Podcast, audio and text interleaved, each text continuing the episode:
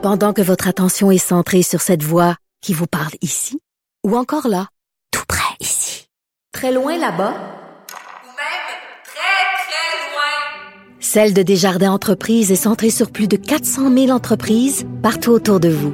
Depuis plus de 120 ans, nos équipes dédiées accompagnent les entrepreneurs d'ici à chaque étape pour qu'ils puissent rester centrés sur ce qui compte, la croissance de leur entreprise.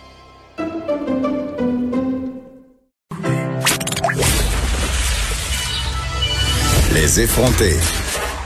Deux heures où on relâche nos bonnes manières.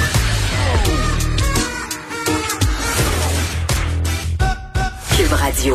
Il y a un article en fin de semaine euh, dans le journal Le Monde en France où on parlait, euh, j'imagine qu'on faisait un parallèle puisque c'était la fête des mères, euh, du fait que plusieurs des métiers de soins, hein, que ce soit infirmières, préposées aux bénéficiaires, même les éducatrices en garderie, les professeurs, bon, c'est pas tout à fait des métiers de soins, mais c'est un métier où on prend soin, étaient occupés majoritairement par des femmes. bon, statistiquement, c'est prouvé. Un article aussi en ce sens dans la presse, ça me fait questionner c'est vrai qu'en ce moment, les femmes sont particulièrement présentes au front de cette crise de la COVID-19, notamment dans ces métiers-là, infirmières, préposées.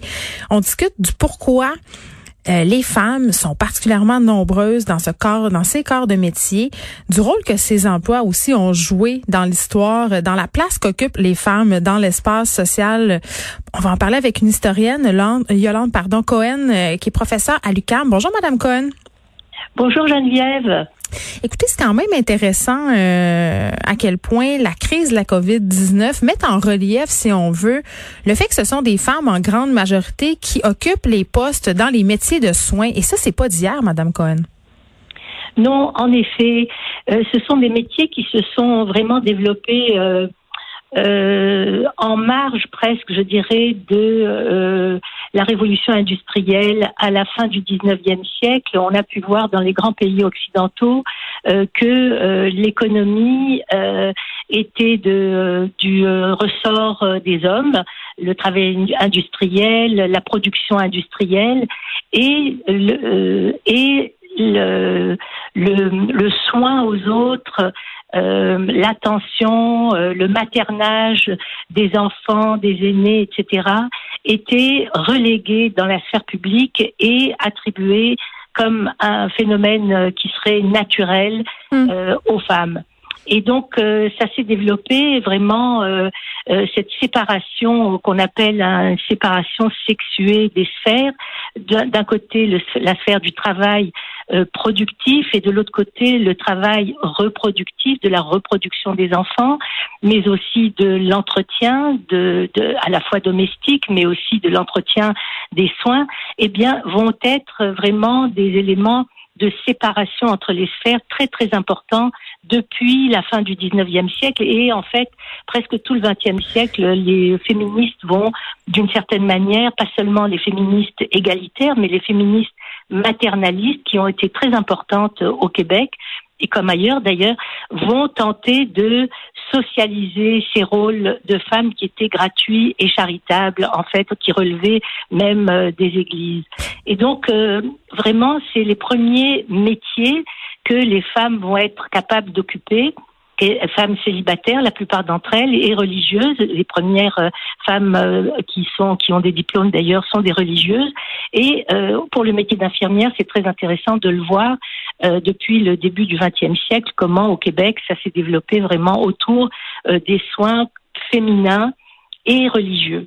Et tout ça a sauté après la deuxième guerre mondiale, grosso modo, pour devenir des soins qui étaient, qui auraient dû être pris en charge par des hommes et des femmes mais qui sont restés très largement des soins pris en charge par des femmes. Et c'est un peu le grand problème que nous avons aujourd'hui. Mais c'est intéressant et c'est un peu fou de se dire, Madame Cohen, qu'en fait, on a pris les valeurs du maternage, euh, entre guillemets, et qu'on les a extensionnées dans la sphère publique, dans la sphère euh, du travail, donc, et que ces femmes-là, bien souvent, vous l'avez dit, c'était des femmes célibataires, donc quand elles se mariaient, c'était terminé la profession la plupart du temps. Là, on ne pouvait plus euh, officier. Notre rôle, c'était d'être mère.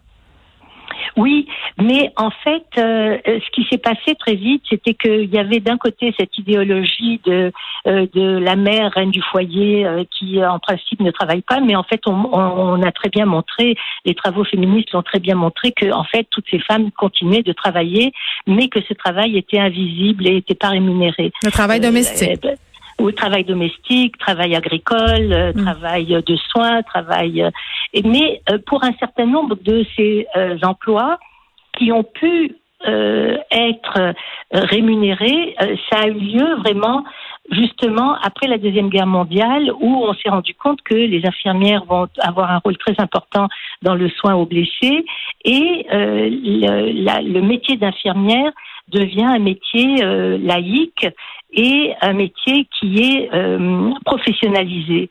Et donc cette expertise devient euh, non pas seulement quelque chose que seulement les femmes peuvent avoir, mais une expertise qui peut être partagée par les hommes. Mais malheureusement, à cause de cette histoire un peu lourde, en fait, en associant, euh, et encore aujourd'hui, on le voit, on associe le, le, rôle des infirmières et des préposés à celui des anges gardiens. Vocation. À des femmes à la vocation, c'est hmm. ça, et pas au travail. Et donc, en revenant à la vocation, ben, ça voulait dire qu'en fait, elles peuvent ne pas être payées. Oui, ce sont euh, des métiers précaires avec des conditions très, très difficiles et ça tient beaucoup sur le fait que ce sont des femmes qui les occupent, ces postes-là. Et ce qu'on voulait montrer aujourd'hui euh, en vous invitant, c'était que l'explication était en fait historique. En partie, en partie, parce que euh, en même temps, il y a le développement de l'État qui va euh, s'appuyer sur euh, ces, ces métiers-là pour développer ce qu'on a appelé l'État social ou l'État-providence. Mm. Et cet État social et providence, heureusement qu'on l'a aujourd'hui, hein, euh, parce que on voit bien l'importance que l'État-providence peut avoir aujourd'hui en, temps de pandémie, où euh, il va suppléer à tout euh, l'effondrement de l'économie, au fait que tout ça est arrêté et en pause, et c'est les subventions et c'est l'utilisation. Mais on continue de faire appel quand même à une espèce de bénévolat. Il faut avoir des bras, il faut aller venir en aide. Mm. C'est comme si vocabulaire de guerre de cette crise. Oui, on allait sortir de cette guerre, en effet, en se euh, retroussant les manches et en faisant tous un peu le métier de l'autre ou du voisin.